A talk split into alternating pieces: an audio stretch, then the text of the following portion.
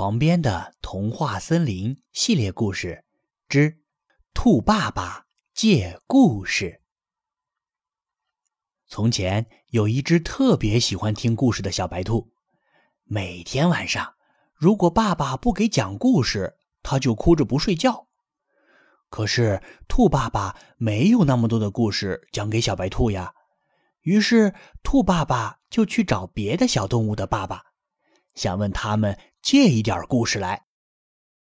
兔爸爸来到了熊爸爸家里，熊爸爸很热情的招待了兔爸爸。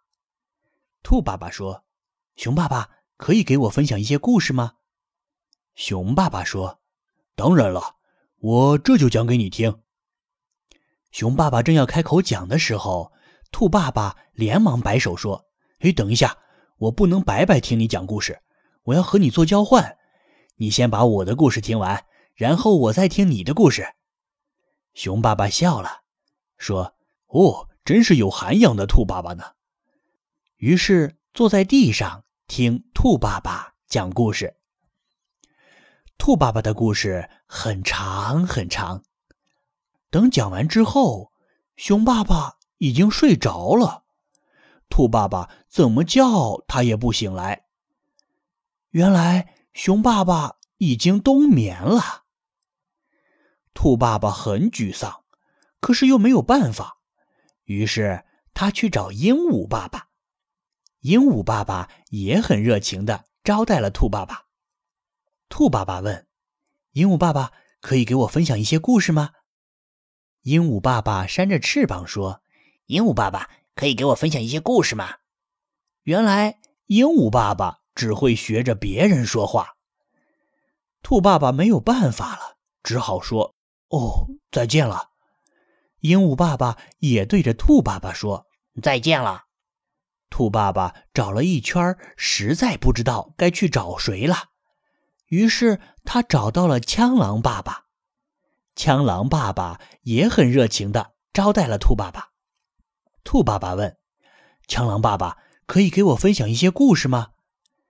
枪狼爸爸说：“当然可以了，我这就给你讲。”兔爸爸还是不想白白得到别人的故事，可是又怕自己的故事把别人讲睡着了，于是他说：“我先给你打扫房间，等我打扫完了，你讲故事给我作为报酬。”兔爸爸的动作很快，还没等枪狼爸爸说话，就把小小的枪狼房间打扫得一干二净。枪狼爸爸看见干净整洁的房间，哇的一声哭了。原来粪球是枪狼的食物，兔爸爸全给打扫扔掉了。兔爸爸安慰了半天枪狼爸爸，然后闷闷不乐的往家里走。这可怎么办呢？一个故事都没找到，小白兔又要不好好睡觉了。兔爸爸心想。要是能遇到个会讲故事的人就好了。这时，恰巧兔爸爸遇见了满意爸爸。